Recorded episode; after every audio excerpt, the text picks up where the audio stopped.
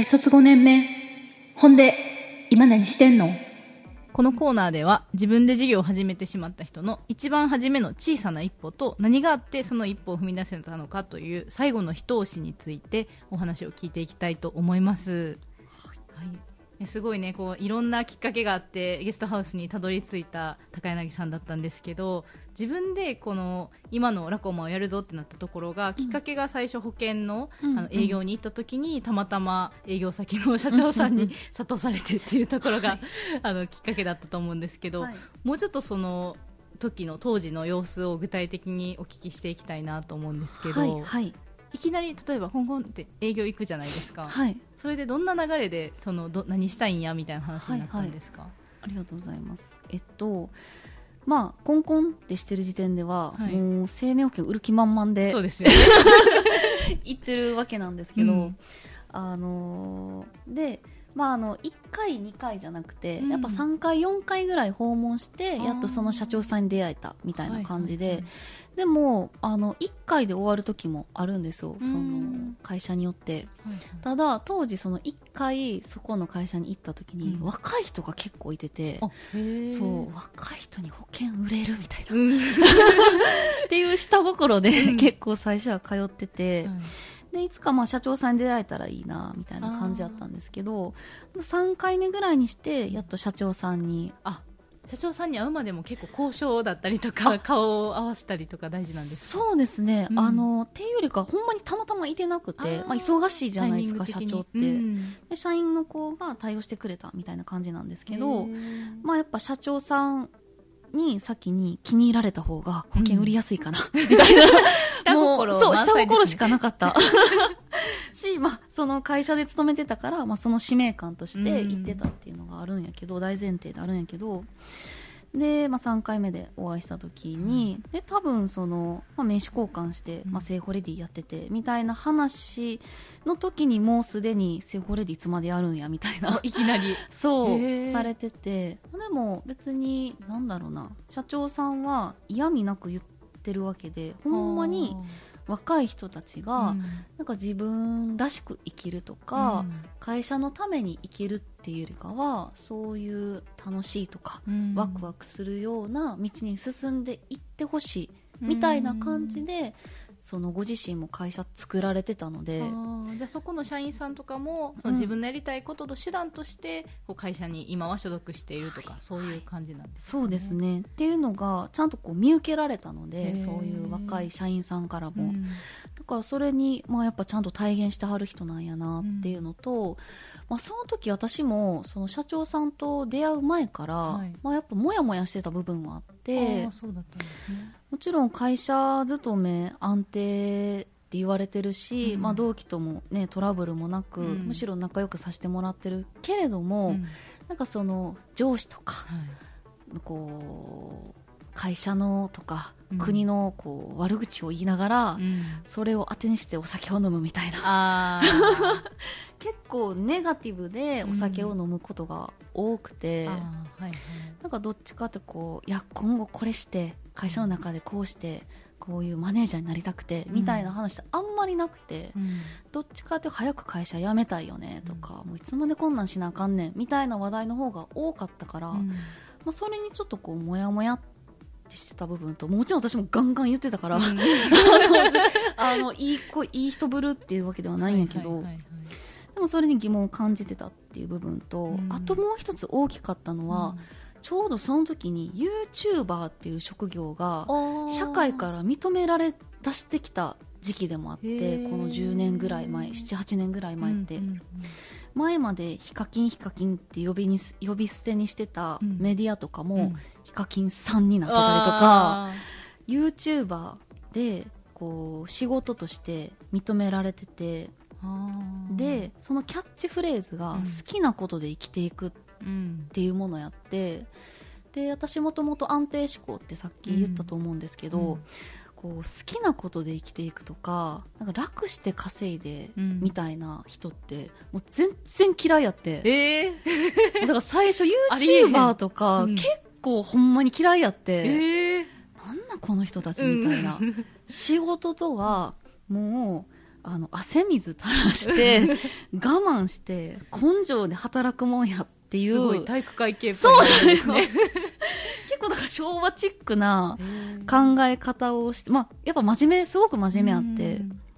でもあったんやけどでもそう思う自分となんかそうやって生きていってもいいんかなみたいなこう結構両極端なこう気持ちを常に抱いてた時に出会ったのがその社長さんやったから、まあ、話をちゃんと聞いてみたいなとかそっから大阪にねいる人は分かると思うんですけど、うん。大阪の梅田のルクアの、はいはい。えー、と最上階の蔦屋書店っていうところがあるんですけど、毎週そこに行ってえ？もう意識高めで。もう空間が意識高いですもんね。そうそうそうそうん。そこ自己啓発本とかめちゃくちゃ読み出して、えーそんな時代があったんですか？そんな時代がありました、えー。もう恥ずかしいけど。いやいやいやいや。誰でもね通る道ですよね。そうそうそうそう、ん結構まあ側から入っていくタイプではあって、でその時からやっぱ農業とかうん。田舎暮らしっていうワードが私の中であったから、あの会社が休みの日にはうん。農業体験に行ったりとか、はい。近場でね。で農家民泊に行ったりとか、うん。それでこう田舎で暮らしてる人とかの話を聞いたりとか、でそういうのちょっとずつそっちに近づいていったっていうのはあるかもしれないですね。ちなみにそれを大学の就活の時とかには田舎暮らししたいなとかを叶えるっていう方向性うんうんうん。は全く頭にはなかったんですか、あえっとねまああったのはやっぱりあって、うん。でその陸ナビとかマイナビとか、はいはいはい多分集団え就活とかね今ももちろんあると思うんですけど、合同説明会であの農業法人とかの説明会とかは何社か行きました、あー。ただやっぱ給料の面で他のものと比べちゃうとやっぱ低いなみたいな。うん。っていう現実的なものとやっぱ男性が多かったあていうのとそうなんやっぱ女性として生きていきたいっていうのもあったから、うん。なんか男社会でなかなか難しいかなってこうイメージだけで、まあ、削除していった消去していったっていう感じでしたね、ううんん行ったのは行ったけど現実的には難しいなってより感じたから、あもう選択肢にはなかったっていう感じですね。うん。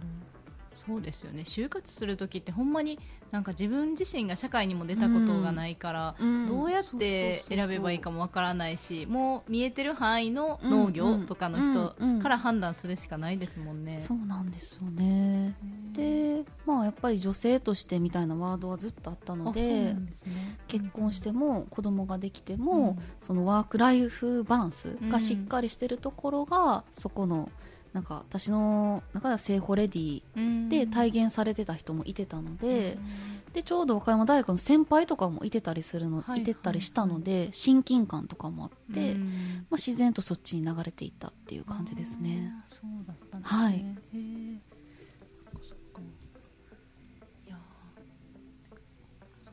うん。だからそうですね。YouTuber っていう職業が出てきたっていうこととまあ、その社長さんに出会ったっていうことと、まあ、当時の自分がなんかこうモヤモヤしてたみたいな、うん。この3つがあったからこそ、うん。なんかそれが全部こうガチッと合わさっあてであとは小座川町に行くって、うん。もう正直もう勇気と覚悟とノリだけやったから、い、ー 大事ですねノリ。やノリは大事や、まあ、ノリっていうか、まあ、ノリ勢いで行って、うん。で当時まだ24歳やったから、はいはいまあはい失敗してもうん。30からの人生もあるし、まあその諦める覚悟も大事やと思ってたから、はい。まあ、そこまで歯食いしばっていかんでも、うん。失敗してもいいやぐらいの感覚でいけたのも大きかったかなっていうのはありますね。ね。ちょうどじゃあその時が大学卒業して2年目ぐらいですよね、はいそうです。ん。今ちなみに大卒何年目でしたっ何年目になるんやろう。私ね何年卒かいつもね分からなくなるよね。えっと今30で今年31になるんですよ、け2015年度卒です、ね、かな？確そうだね。はい、はい。2015年度卒業になります、じゃあえっとそれが8年？8年目？8年目だ、ああ。ん。ちょうど5年目の大卒5年目の時3年前って何してました？3年前3027歳か。はい27歳何してたんやろう。まあでももちろんこっちに来てて、はいはい。であちょうどここのすさみ町はい。の第2店舗目おのー。ゲストハウスを立ち上げる準備をしてたかな。ああすごい。じゃあちょうど転換の時ですね。ちょうどな。そうですね。ー。大学卒業して5年目で第2店舗目の転換期だったと思います、なんか5年目ならではの時のこう悩みとか、うん結構事業のところはいろいろこういう流れがあってっていうのはお聞きしたんですけど、個人的なうんうんうんその5年目ぐらい27歳ぐらいの時の悩みって何かありましたか、悩みか。なんやろもうラコマを立ち上げた時点で、はい。もうラコマのことしか考えてなかったから、まあラコマがどうこうどう成功するかみたいなしか考えてなかったけど、まあ、ただ確かに27歳っていう年って結婚であったりだとか、まあ、周りその私のえふるふるさとっていうかうんはい。なんて言ったらいいんだろう。地元。ふるさ そう地元地元。ふるさとなんか言うたことないわ。ごめんごめん。地元地元。地元。の人たちもやっぱ結婚してはい。子供が生まれてたりとか、うん。結婚式。まあその時はねまだコロナ真っ只中やったから式挙げる人もなかなかいてなかったってもあるけど、まあ、やっぱ考えるようね、ん。まあ、でもねラコマが私の中で優先順位一番やったから、まあふって頭にはよぎるけど、うん。まああのラコマを成功させるまではみたいなところもあったので普通のこう女性としての幸せとかっていうのは考えた時期ではあったかな。うんちょうどバランスがなかなか難しいですね、うん。これからラコマも伸びていくうん時期やろうし、でもなんか自分の人生も結構転換するような時期だったりするんで、うんうんそうですね。起業するところの結構悩みポイントですよね。そうですね、だしやっぱ周りから言われますよね、はいはい。なんか周りからねやっぱご高齢の方が多いので、うん。やっぱそういう昔の価値観というか早めに子供まあ確かに体力的にねうん。産んどいた方がいいっていうのもあるけれども。うん、まあ、でもでも私的にあんまりそういうの関係なかったから、うん。まあ、いいんだけれども普通の27歳の女の子やったら、うん。まあ、こういうことで悩むんだろうなみたいなのはちょう。ど難しい時期ですよね。うんそうですね。でもあんまりそれにね縛られすぎて、うんうん。ね、しんどくなっても本末転倒なので、やっうんぱラコマっていうものが私は軸であったので、うん。全然その辺は苦なく乗り越えてたかなっていうふうには思います、そういう時期の人がいたらラコマにね来てもらってああもうぜひひ。ぜ人ひ生相談をはい もう一緒に過ごしまましょう。そうですよね。で、まあ、社長さんとこういろんな話があって、うんうん。でずっと田舎暮らしにはこう大学の時期から憧れててでもなんかいつかやろうかなと思っていて、うんうん。最後じゃあ小座川に行くぞってなったと思うんですけど、うん。その時は特に葛藤だったりとか、うんうんなんなんとなくこうみんなの行ってるレールからは思いっきり外れちゃうわけじゃないですか。うんうんうんうんそこに対しての不安だったりとかはなかったですか、えっとね全くなかった。全くいや分かれん。あったかもしれへん。もうねあんま覚えてなくて。じゃないですか。そ そんだけこうもう大事と思ってたう職ん。を離れて、もうそうやね。もうなんかワクワクしかしやんかったかな。まあでももちろん、その現実的なところで、うん。田舎暮らしでどうしてもこう車が必要やったりとか、スーパーがなかったりするから、うんその生活面で大丈夫かなみたいな不安はよぎったけれども、やっていくことに対してはあんまり不安はなかったし、うん。確かに24歳にしてはそれそれなりの覚悟というか、うん当時ね、まあ、余談ちょっと余談なんですけど、はいは彼氏がいてて、うん。でやっぱね24歳で彼氏と別れる別れるっていうか離れて暮らすって結構えげついじゃないですか。どうなるかって微妙なラインですよね。う。んうん。し遠距離なんか続くなんかあんまり聞いたことなかったから、うん。でもそれでもやっぱり彼氏に依存するとか、うん。彼氏を支えてあげる自分じゃなくて、うん。もちろんそういう人生はもちろんはいはい。あのいいと思うんですけど、私はまあ自分が自立して自立してからこその幸せをちゃんとつかみたいって思ったから、まあ、本当大好きやったんですけど、うん。もう正直別れ覚悟でえあの小座川町には移り住みました。ー、すごい。小佐川町のパワー。が町の彼氏をもう置いて。そう置いてもう行くしかないと。そう、まあ、それぐらいやっぱやりたかったし、うん。未来があったしまあ、別れたわけではないし、うん。まあ、実は今はそれが私の旦那さんにはなんとなってたりするんですが。乗り越えて無 そう事に乗り越えて。小坂パワーに負けず。そうそうあのね 意外といきますよ皆さん。意外と今そんな覚悟いらんかった、うんいらなかった。意外と大丈夫やったと。というのはまああったかな。まあ周りのなんやろ反応とかも、うん。まあ多分時代のおかげもあったかしあてーちょっと追い風があるような感じですか。そうやね、うん。なんか大反対みたいなのは本当になかったまあ当時のその上司というか、はいはい。ねその会社側からすると、うん。まだ新卒2年目で育ったばっかりやのに。そう、ん。お金もねちゃんとかけられてて、そういう子がいなくなるって、うん。やっぱその上司としてはうん。あかんことというか、なんかすごく引き止められたけれども、はい。もう最後の最後は、うん。もう会社の上司対会社の部下ではなくて、もう本当こう人と人としてあなんか心配してくれたというー。か、まあ心配の中に反対はあったんやけど、うん。私が飛び込み営業先で出会った社長さんやから、うん。上司も騙されてんでみたいな、あそれもーうまいこと言われてみたいな。そうそうもうやめるやめないは一旦もういいわみたいな、うん。騙されてるでみたそんいななうまい話はないぞそうとそうそうそう、うん。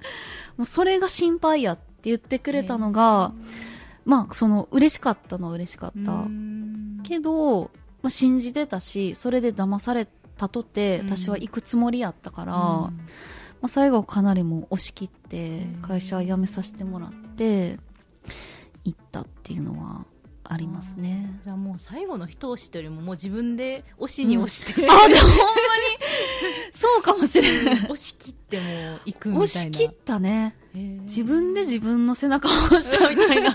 追い風があろうがもう無理やり行ったみたいな。あ感じはあったかも。まあもちろんそのね小坂町にもともと住んでた移住者の人に相談したりとか、ーうん。家ありますとありますか？はいとか、仕事ありますか？みたいな相談して、そういうのもこう一足え？人人押しか？うん。になってたりもしてたしいろんな要素の人押しはあるけれども結局は私は、うん。まあ、自分でいろんな言い訳理由付けをしてうん。いったっていう感じですね。ねかっこいい女性ですね。多分ね、多分ね、こううん。間違ってたらごめん。もう当時やいからさ。ろんな人。が私押したでって言ってるかもしそうそう、いや、これ聞いて、いや、俺押したけどな、みたいな。言われるかもしれんけど。まあもう覚えてないからね。いいと思います。ーす。ごい。ありがとうございます。はい、ありがとうございます。はい。ここまでいろいろお話を聞かせていただいて起業のきっかけは生命保険の会社で働いてた時になんと営業先の社長さんにほんで何がしたいんと聞かれたところから自分で背中を押しに押してゲストハウスを開業するというところまで なかなか濃い人生前半やなという感じでしたね。はいでは最後に高柳さんのこれからやっていきたいことについて聞いてみましょうか。と今後ラコマとか、はい高柳さんご自身がこうなっていきたいなというものってどんな感じでしょうか？はい、えっとね、もうね、やっていきたいことは、もうはいめちゃくちゃたくさんあって、はい。まあ一つずつ言うと、本当日が暮れちゃうので、まあいろいろ端的にお話しするんですが、はい。近い将来は、うん。まあ、あの今はそのラコマリトリートハウスはい。ツアーっていうのとここのすさみ町の、うん。まあ、ゲストハウス2つ運営してるんですけど、まあ、それを人にちょっとずつ任せていきたいなとは思ってて、はい。で23年後には、うんあのもう完全にはい。任せておじゃあ自分は何をするのかっていうと、はいはい。私はねやっぱり旅とかいろんなところに行くとか、うん人に会うのがやっぱり好きやなっていうふうに今、改めて思ってて、うんここで滞在してるとかリトリートツアーのガイドにやってる時めちゃくちゃ楽しいんですけど、うんまあ、それをあと23年にして、はい。自分がもっと自由度高くうん一、人単体で何か伝えられることをなんかしたいなって思っててそれはこう場作りなのかうん。何なのかっていうのはまだ分かってないんですけど、はい。例えば最近のその講演会とかはい。それこそ和歌山大学で何回か登壇させていただいたこととか自分がこう身一つで何か人に伝えられて、うん。で何かのきっかけになったらいいなっていうのと、かつ自分がいろんなとこ行けるなみたいな。そうですよね。やっぱりこう、待ってるのもいいけど、こう動きたくなる時期もありますよね。だし、やっぱもう今まで7年間こっちに移住してきて、やっぱいろんな人に出会って地域の人もそうやし、うん。ゲストさんももちろんそうやし、うん。リピーターさんもそうやうん。し、それこそ海外から来てくれたお客さんもそうだし、うんだからそういう人たちに会いに行きたいなっていうのも思ってて、っうん。ていうのを23年後には計画してるような感じでです。なるほど。でかつもう今年30になったっていう節目もあって、うん。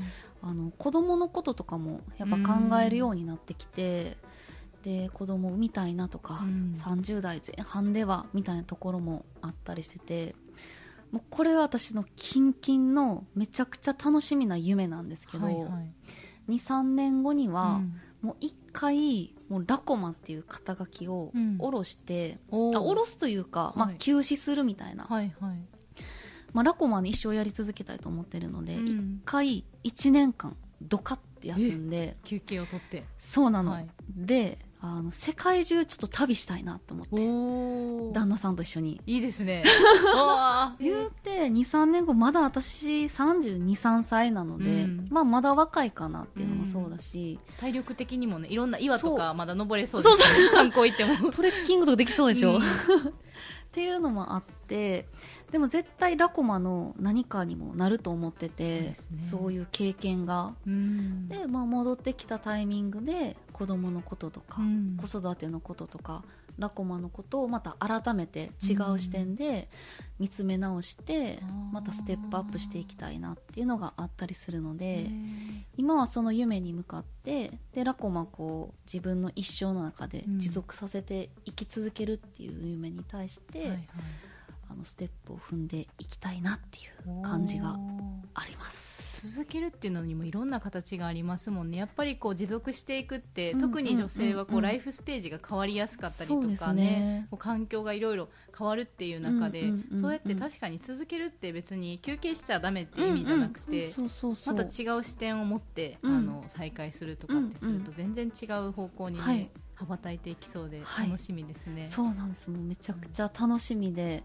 だからこそなんか一日一日やっぱり大切にうん。あのラコマのためになんかゲストさんのために地域のためにやっていきたいなっていう気持ちがより濃くなるので、なんかすごくいい相乗効果だなっていうのと、うん。やっぱ楽しいなって思いながらやってる毎日幸せでありがとうございます。ー。もう持続的に会社をやっていくというところで私もすごい勉強になります、そういうやり方があるんかとか、うんうんうんねうか、あーこれからの落語と高柳さんが楽しみですね、うん、楽しみにしておいてください。ははい。い、第一章ということでね、はい。今回は。はい、はい。ありがとうございました、ありがとうございました。はい